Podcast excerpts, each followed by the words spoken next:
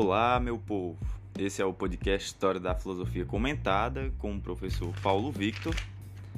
É, nós estamos utilizando nesse podcast o livro História da Filosofia de Dario Antiseri e Giovanni Reale. Bem, nós estamos no início da filosofia, nos primeiros filósofos ainda, naturalistas. Né? Já tem um tempo que nós vimos estudando esses autores e nós estamos na, na escola eleática, né?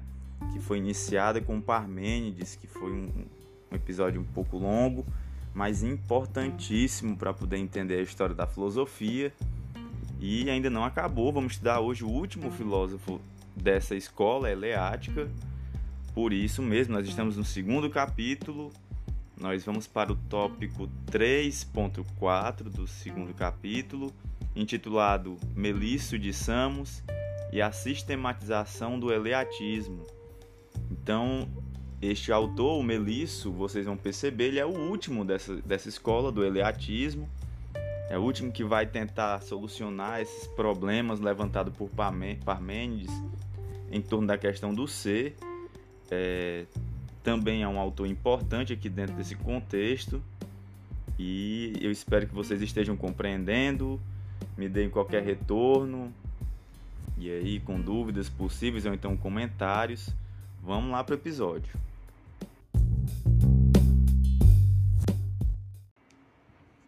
Melisso nasceu em Samos entre fins do século VI e os primeiros anos do século V a.C.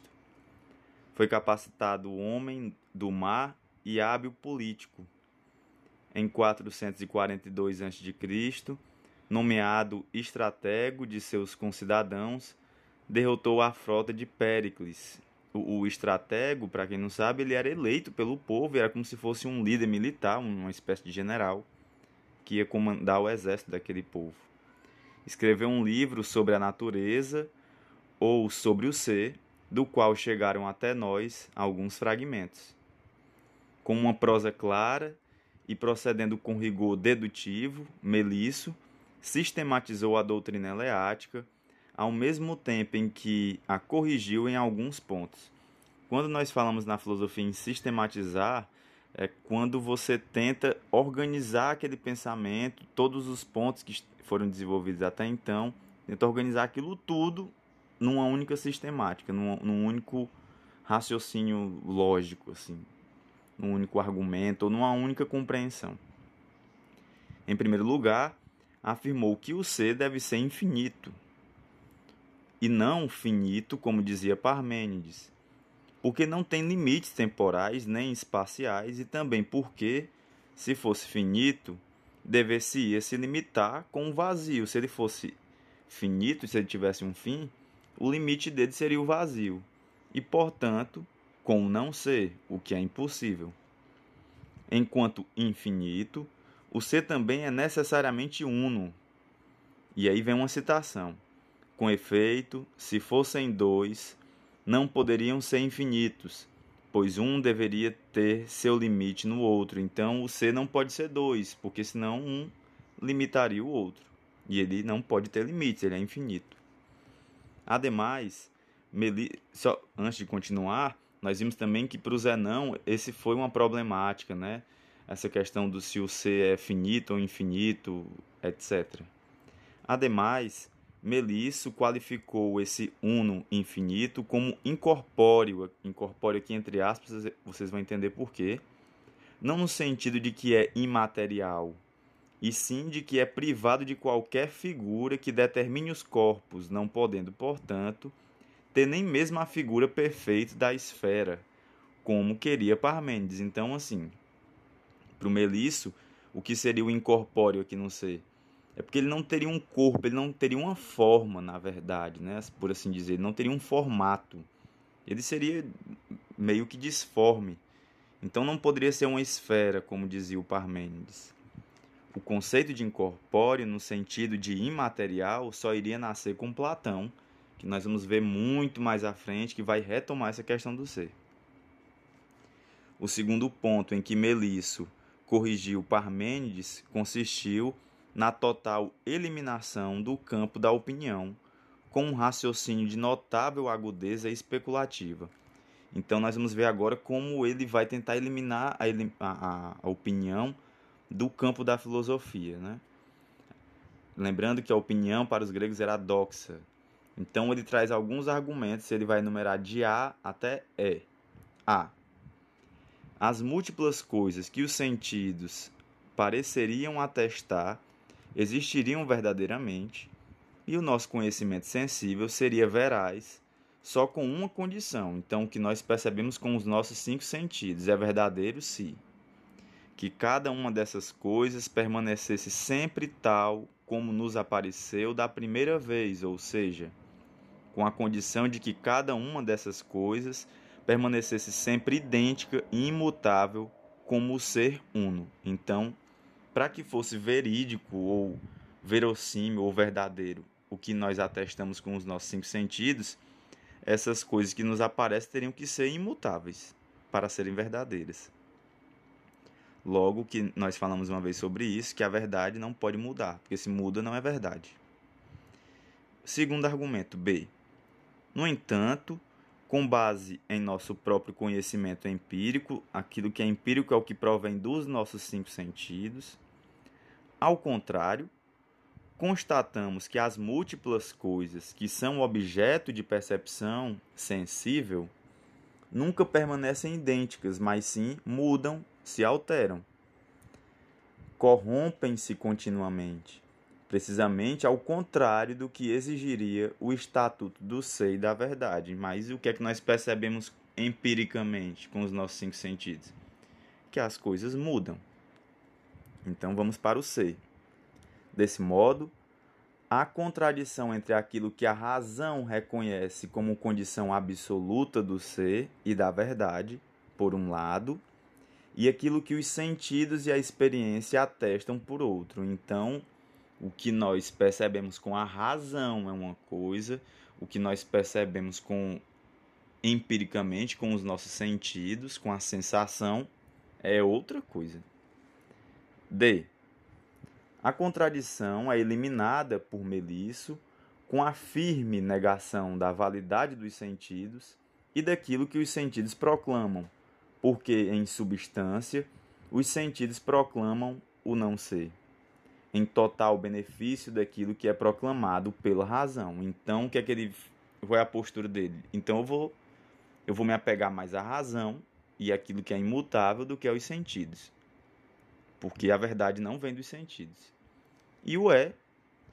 Assim, a única realidade é o ser uno. O hipotético múltiplo só poderia existir se pudesse ser como o ser uno, como ele diz expressamente. Aí vem uma citação: Se os múltiplos existissem, cada qual deles deveria ser como o uno. Fim de citação. Então percebam novamente mais um argumento, né? pautado na racionalidade para dizer o quê? Que se a verdade é imutável e o que é imutável só é, só é perceptível ou proveniente da, de um processo racional e o que provém dos sentidos é mutável, logo a razão é mais verdadeira do que os sentidos, do que os nossos cinco sentidos, nossas sensações.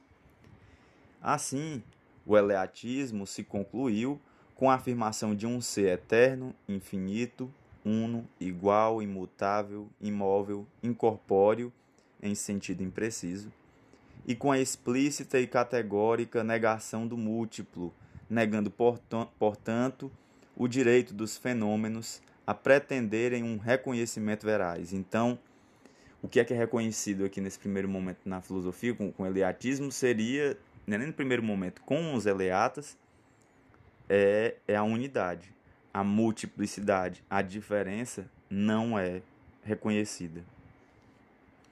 Está claro que só um ser privilegiado, Deus, poderia ser como o eleatismo exige, mas não todo ser.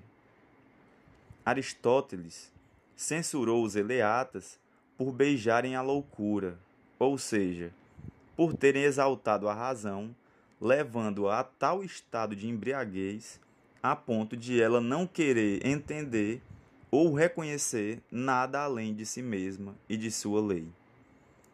Isso fica bem nítido, né? Eles levam a racionalidade ou a, a centralidade da verdade, a questão da racionalidade de tal maneira que todo mundo sensível ao nosso redor é deixado de lado. Isso é sem dúvida verdadeiro. E isso que foi dito, né? Do Aristóteles.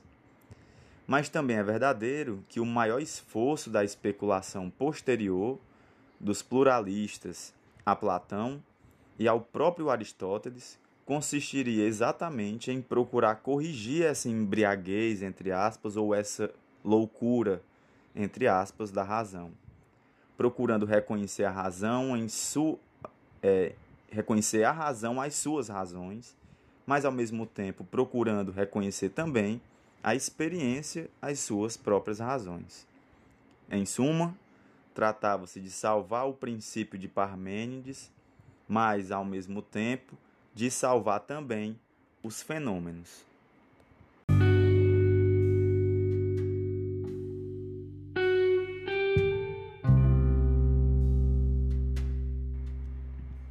Bem, galera, este foi o episódio de hoje. Então, nós vimos, né, desde todos os argumentos aqui, desde Parmênides, Zenão, Melisso, que levam realmente, como diz o Aristóteles, a essa a esse exagero da racionalidade que chega ao ponto de negar é, a própria, o próprio mundo empírico.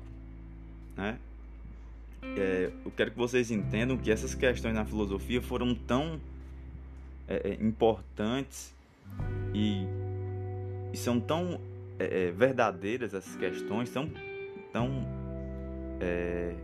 difíceis de serem respondidas na filosofia que até hoje, na filosofia contemporânea, existem autores ainda que trabalham com ideias antirrealistas que nós chamamos né, na filosofia, que seria, seriam ideias que falam sobre essa negação do mundo e que só é possível pensar aquilo que está dentro do plano racional ou mental, o mundo seria tudo aquilo que está em volta da nossa racionalidade, da nossa mentalidade, porque nós pensamos através da razão.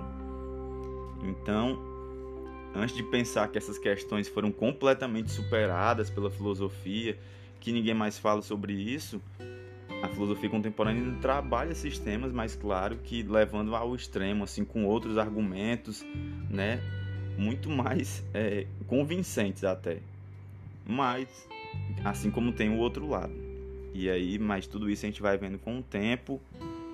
É, gostaria só de lembrar, pedir a vocês, se você conhece alguém, você que está ouvindo, que gosta de filosofia também, indique esse podcast para que mais pessoas tenham contato com este mundo maravilhoso e louco, embriagado da filosofia. É isso, valeu, grande abraço.